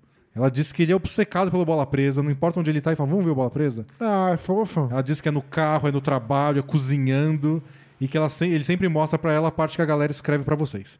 É os nossos momentos para rirmos juntos. Lindo. Então ela pediu pra mandar esse abra- forte abraço Forte Rodrigo. abraço. Continue ouvindo. Obrigado pela mensagem, Marcela. Que bom que a gente tá ó, unindo famílias, acompanhando pessoas na nobre tarefa de estar num carro e cozinhar. Mensagem de uma leitora iludida pelos Sixers e pelo Hexa do Brasil. Foi assim que ela assinou. Iludida pelos Sixers e pelo Hexa. Ah, quem nunca? A gente vai apostar na Copa do Mundo também no fim do ano. Ah, você tem noção. claro, né? óbvio. É a única vez que eu lembro que futebol existe. Oi, D&D, tudo bem com asterisco? Asterisco. Sou aqui de São Paulo, cidade irmã de uma lista gigantesca de cidades. É verdade, tem um monte. E eu, com minha arrogância paulistana, gosto de pensar que é a cidade mais concorrida do Brasil para ser irmã. Todo mundo quer ser irmã de São Paulo, é isso? É, segundo a arrogância paulistana. ah, talvez, pode ser. Pode ser, mas o... quem mora em São Paulo não quer saber se pode ou não pode ser. Só diz que é. Porque. Mas, mas assim, São Paulo tem muita gente de outras cidades. Então. Você vai lá, tem, tem, tem, tem conexões em São Paulo com várias cidades do Brasil inteiro. Do mundo inteiro, Faria, cida- faria É uma cidade sentido. cosmopolita. faria sentido ter muitas irmãs mesmo. É. Mas talvez seja só arrogante mesmo. Acompanho vocês desde o ano passado e participar dessa comunidade tem me, tem me ajudado muito a me interessar mais ainda por basquete. Legal. Fiquei pensando muito tempo o que mandar aqui no Both Things Play Hard e decidir unir um combo. Falar de relacionamento e explicar como descobrir bola presa. Boa, É, gosto. aí, a história de origem tem, tem muitas dessas. Legal que não é que ela queria contar e aí mandou uma mensagem. Ela queria mandar uma coisa pra gente. É. E aí pensou nesse assunto. Ano passado, com a carência de mais de um ano de pandemia, decidi me aventurar pela primeira vez pelos aplicativos de relacionamento. Sinto muito. Depois da ansiedade inicial, conheci, conhe- consegui conhecer alguns mocinhos bacanas. E um dos principais quebra-gelos foi o basquete. Que legal. É, ponto é que justamente um deles que me recomendou ouvir vocês. Então o Bola Presa apareceu num chaveco de aplicativo. Olha só, hein? Ah, você curte aí basquete? Olha, che- Cê- chegamos lá. Você conhece Bola Presa?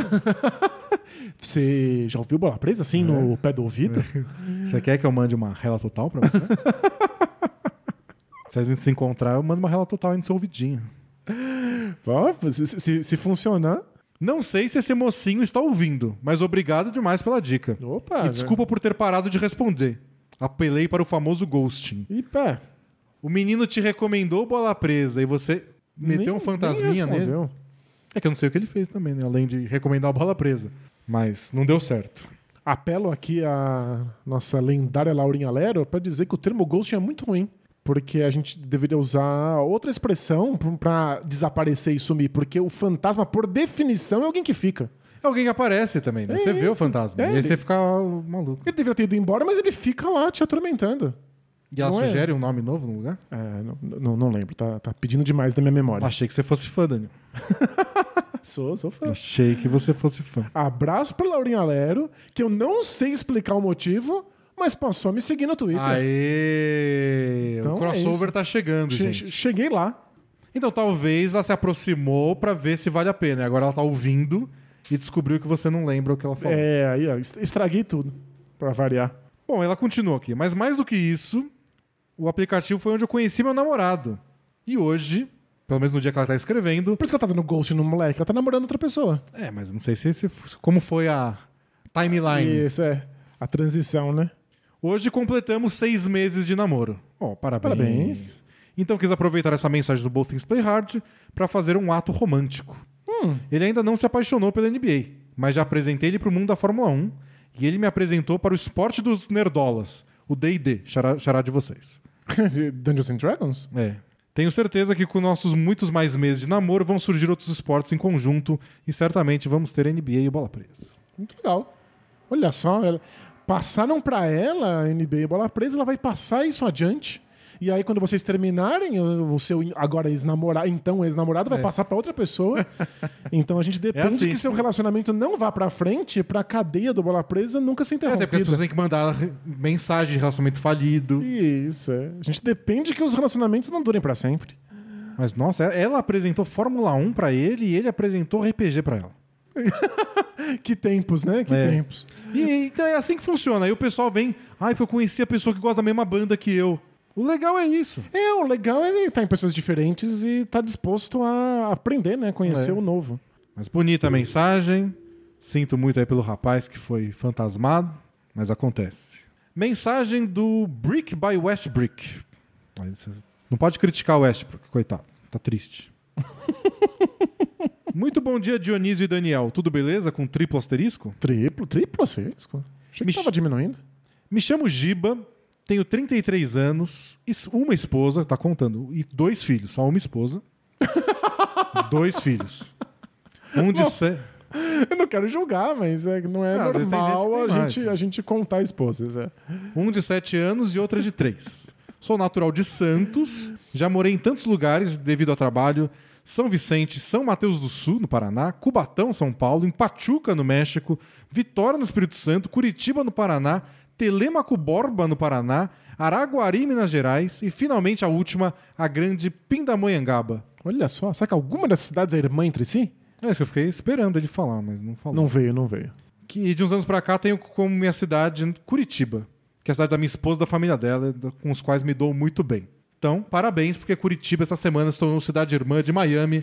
Isso, parabéns aí, os curitibanos. Parabéns aos curitibanos. Mandaram mensagem pra gente, porque semana passada a gente falou que Curitiba era cidade irmã de uma cidade no Japão, era Haidi, não lembro o nome. Não lembro. E mandaram pra gente no Twitter, falaram, tem que avisar eles que tá traindo, Curitiba tá traindo. Ah, Porto tem muitos irmãos. É cidade irmão, não é cidade conge. E mesmo o Conde, pelo jeito, dá pra contar. É, dá pra ser contar mais de também. uma aí. Então, tá, tá tudo certo. Tem, tem que, quanto mais cidade irmã, melhor. É assim que a gente vai acabar com as guerras. Eu acho, né? Esse é meu palpite aí. Isso é o seu, o seu palpite super bem embasado. Se as cidades lá na, na Ucrânia fossem, da Rússia fossem todas cidades irmãs, ia chegar lá e falar, não posso atacar. Não Infelizmente. posso machucar um irmão. e a guerra ia parar. Mas não sei, esse é, a- esse é o que eu conto pra alimentar Esse é- esse é a lenda sonho. das cidades irmãs. Esse, né? esse é o sonho. Você vai vender esse sonho quando você passar uns dias nu com a sua esposa e trazer toda a imprensa pra assistir. É, Você falando sobre um sonho do, do mundo de cidades irmãs. é que meu próximo emprego vai ser esse, né? Você vai ser arranjar cidades irmãs. Vou viajar o mundo arranjando cidades irmãs e eu vou ter que ter esse discurso aí. Que na verdade a gente não vai ter como provar, né? Que funciona. Que funciona ou não. Então esse é meu apelo. Quando eu descobrir que não, faz, que não funciona, aí eu fujo com o dinheiro. A gente, você você pode usar o mesmo argumento do, da Mega Sena, que é já pensou? Já pensou? Já pensou? Já pensou? Já pensou se funciona? Olha, eu joguei na Mega Sena pela primeira vez na minha vida aí no mês passado, e aí eu cometi um erro. De Que pensar. foi que eu pensei. Eu pensei, e aí percebi que não devia ter pensado. Bom, ele continua a mensagem aqui. Ó. Trabalho na montagem de obras industriais, na parte do planejamento e controle. Ok. Tenho mais de 10 anos de experiência, nas quais trabalhei em mais de seis empresas desse segmento, de notoriedade nacional. Só, só firma grande. Esses contratos de montagem chegam aos valores de milhões de reais. Uau. O maior que participei foi de 100 milhões bruto. Tá louco. Geralmente a margem de lucro que as empresas desse segmento costumam variar de 10 a 20%. Mas também acontece que muitas não orçarem, planejarem e controlarem direito e ficarem no zero a zero ou com prejuízo mesmo. Caramba.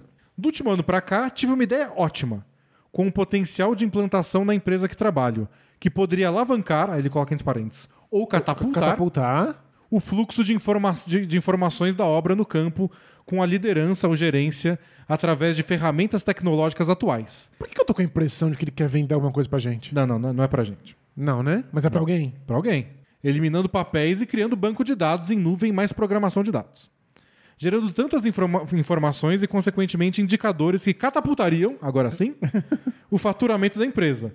Tanto diminuindo o número de pessoas envolvidas, quanto aumentando receitas onde não se tinha conhecimento. Não vou dar mais informações, porque vai que alguém rouba a minha ideia. Ok. Estou trabalhando no desenvolvimento e um plano de implantação com um amigo programador.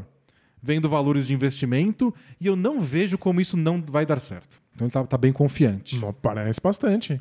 Eu talvez tivesse confiança se tivesse entendido metade das palavras que ele usou.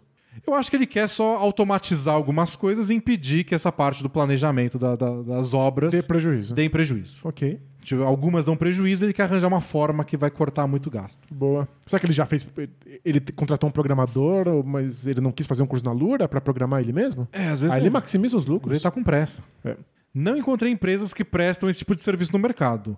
Porém, Porém. deveria eu implantar essa ideia na empresa que eu trabalho ou empreender e montar meu próprio negócio?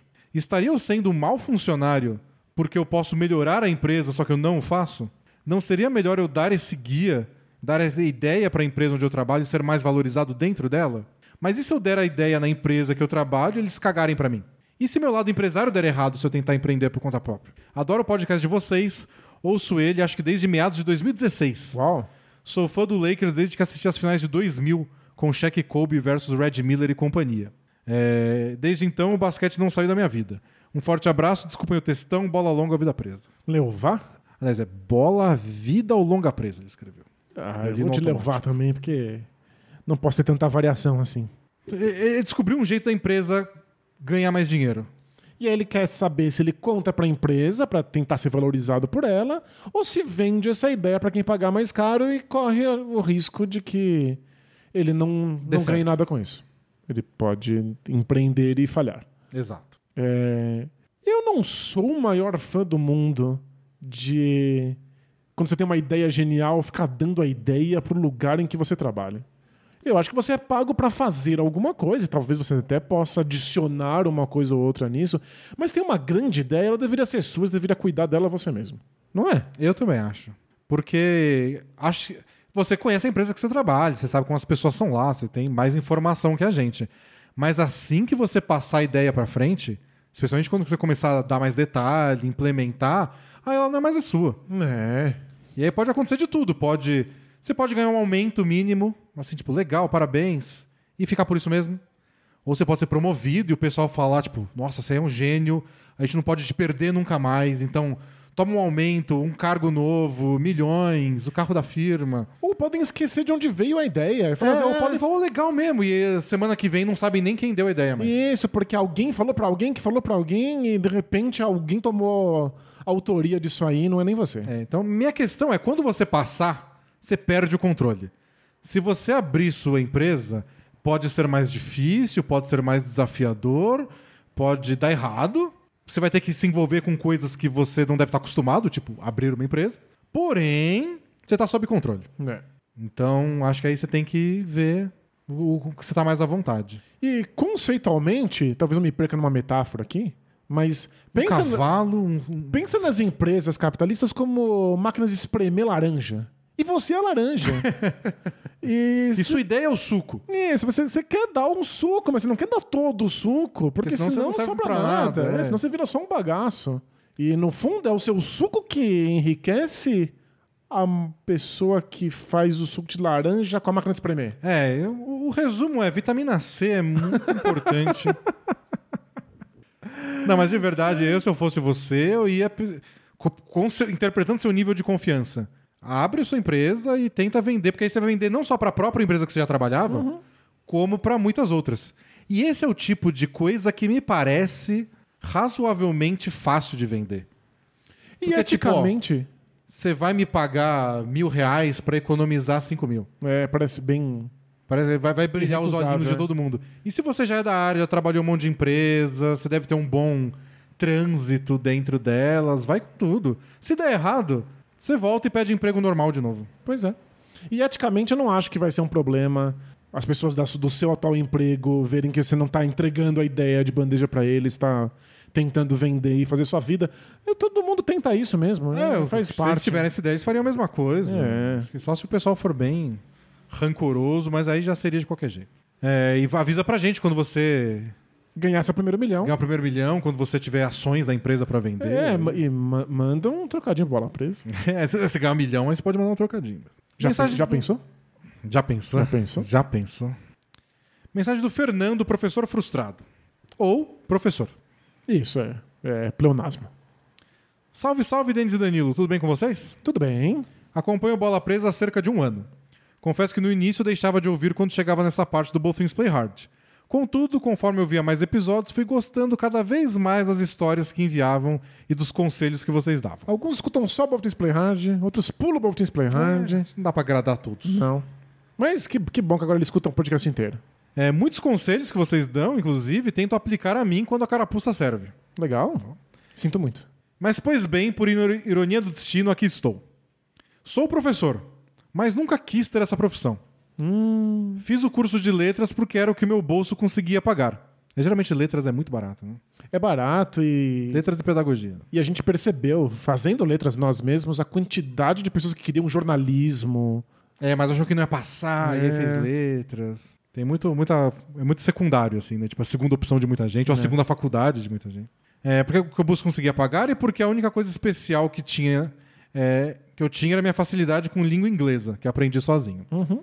Ao longo de anos de muito estresse pouco reconhecimento e valorização, em alguns momentos até me senti bem nessa profissão, é, contudo ando me sentindo muito frustrado e desmotivado com a vida. E isso, é claro, afeta toda a minha vida pessoal fora do trabalho. Já estou beirando os 30 anos e não me sinto feliz ou motivado profissionalmente. Embora ganhe relativamente bem como professor, sou uma exceção. Parabéns. Gostaria que me ajudassem com mais um conselho. Como mudo de profissão a essa altura da vida? E mais, como eu descubro a profissão ideal para seguir? Porque não adianta falar vai na Lura, porque ele vai sentir igualmente perdido com os mil cursos. Estou realmente perdido. Gostaria de viver de algo que realmente gosto e me sinto realizado, assim como vocês. Ficarei muito feliz caso possam me aconselhar. Muito obrigado pelo trabalho com o podcast, pois escutar vocês falando de basquete enquanto dirijo para o trabalho me dá aquele gás para aguentar o dia. Legal. Vida longa, bola presa e o Alex Caruso do Bulls. Valeu. É, Eu tenho um pouco de receio de pensar nessa romantização da profissão de professor, de que o professor precisa ser um apaixonado, ele precisa realmente amar o seu trabalho e, e a disciplina, porque o resultado final dessa conversa é sempre. Ah, ele é tão apaixonado, ele faz, não importa quanto ele ganhe. Vira uma espécie de hobby de luxo. Parece que o professor tem que ser um caridoso. Não, o professor deveria ser bem remunerado. É, mas dito isso, é muito difícil ser professor sem ser apaixonado por isso. É, extremamente Ou- desgastante, muita responsabilidade. Eu acho que você tem que ser ou apaixonado por isso, por dar aula, ou em alguns casos, aí dependente em qual, depende de qual nível você está ensinando, Pela disciplina. pela disciplina. né?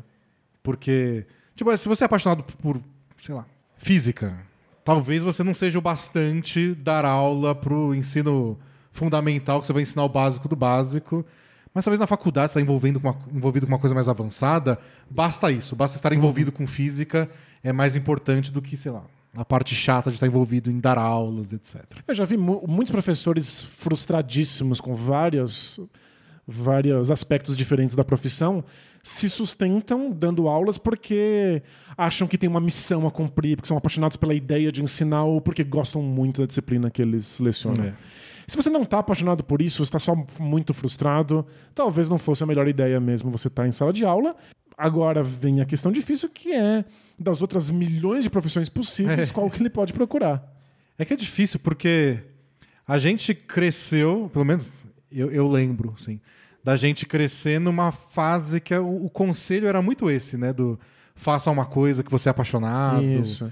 Que é um fenômeno bem recente na, na- É. na- na história moderna. Que vinha de encontro com antes, que era tipo, seja médico, advogado, engenheiro pra garantir a vida e é isso.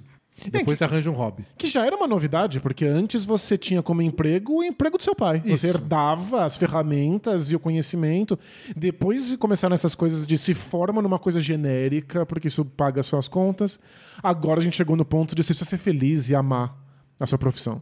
E aí, de uns tempos pra cá, uns poucos anos pra cá, eu tenho ouvido, a gente já falou sobre isso até, cada vez mais do. Porém, Porém. você não é seu trabalho. Então, você não precisa ser apaixonado, não é porque você ama cerâmica que você vai trabalhar com cerâmica. E você pode ser advogado e nas horas vagas você faz o que você quer. Isso, e, a- somado a isso, começou aquela conversa de trabalho com o que você ama e você não amará nada nunca mais na sua vida, né? Então começou a ter uma, Uma guinadinha. uma guinadinha.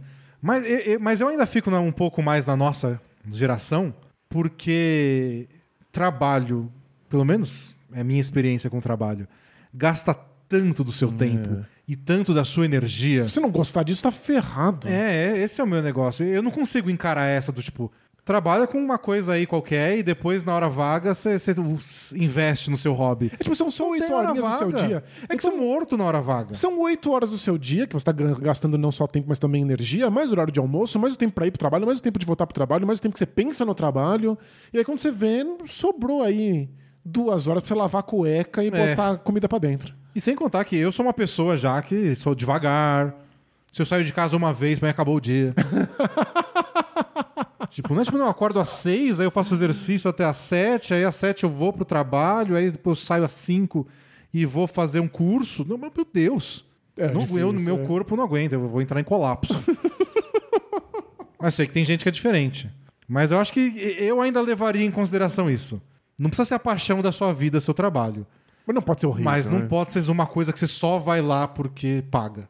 É. Então é que, acho claro, que isso. a gente tá falando de quem pode ter o luxo de escolher profissão também, Isso. né? Tem gente que só precisa pagar as contas e trabalha com o que for. É, mas já que ele tá nessa situação que ele tá ganhando bem e tá querendo essa guinada, acho que ele pode se Ele dar pode o luxo escolher, de claro. parar, respirar, analisar. E aí vai um muito do que, tipo, que talentos você tem, que vontades você tem.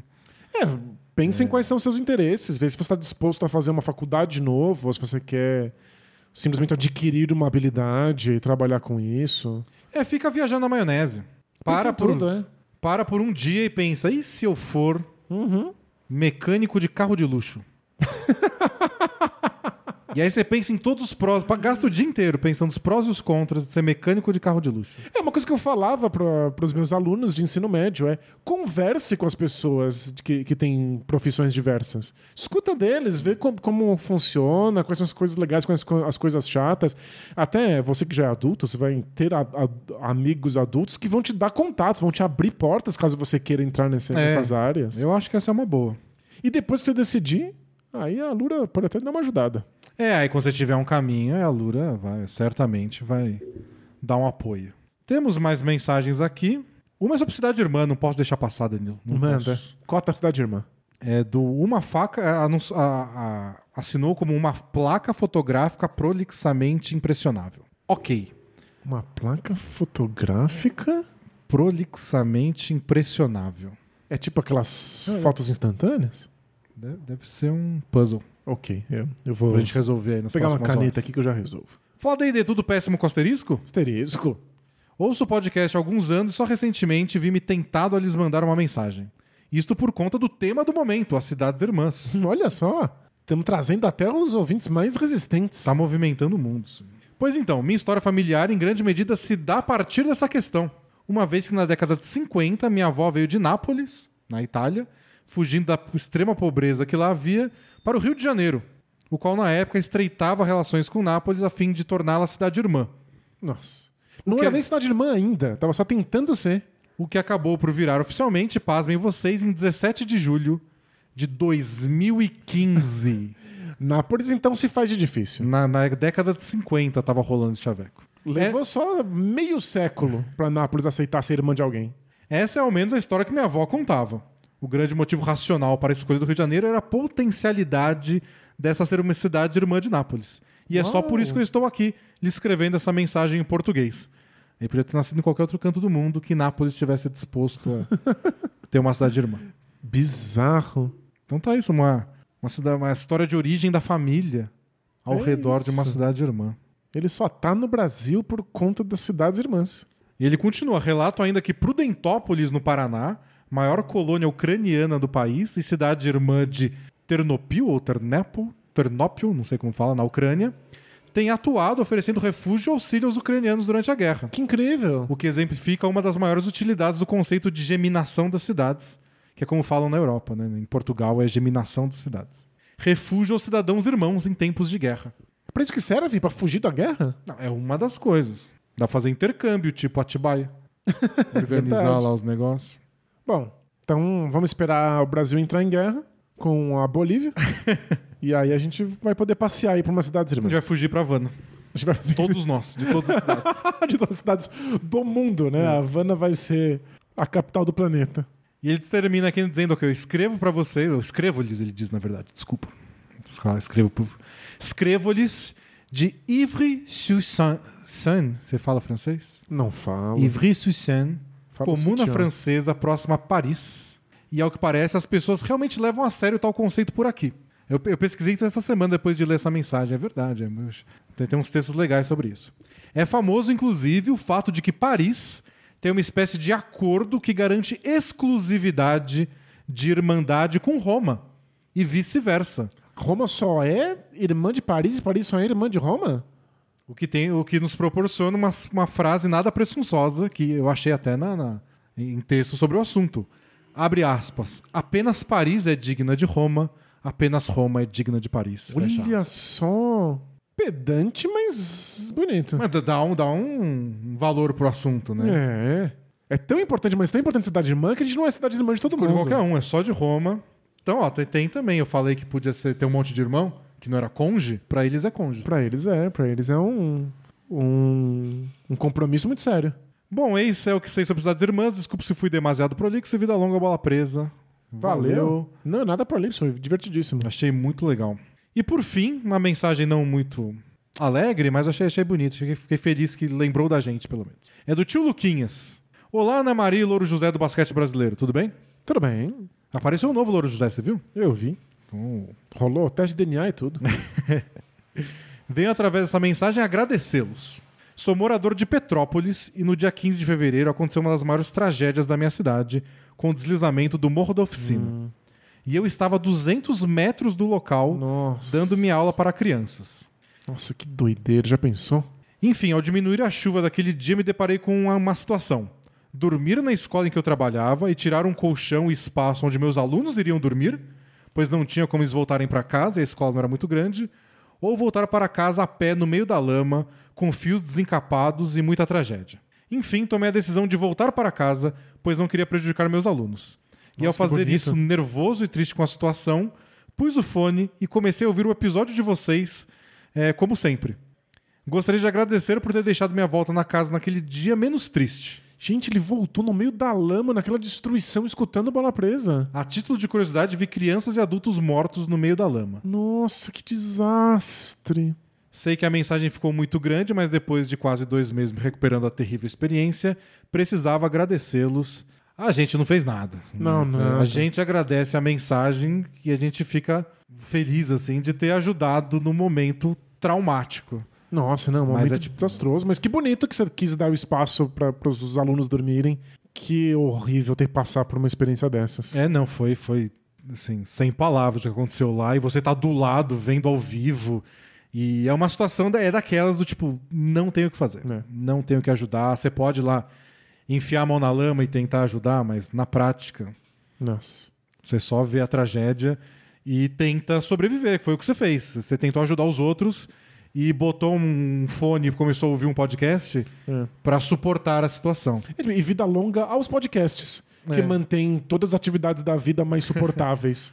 É, geralmente a gente fala isso pensando em lavar louça, mas Isso, às vezes você tá andando às num, vezes é uma tragédia tragédia ambiental. enorme. Pois Então, é. Força aí E muito obrigado por- por- pela mensagem de carinho. compartilhar a mensagem. Né? Então é isso, gente. O podcast ficou longo, é o último da temporada regular. Semana que vem a gente volta para o falar do, do torneio Colher de Chá, que já vai ter rolado uns jogos. Vai ter rolado parcialmente, né? Então Vai ter, vai ser antes do último.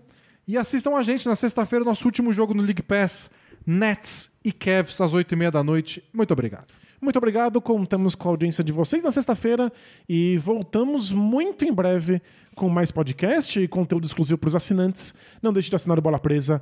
Até muito logo. Tchau! Tchau, tchau!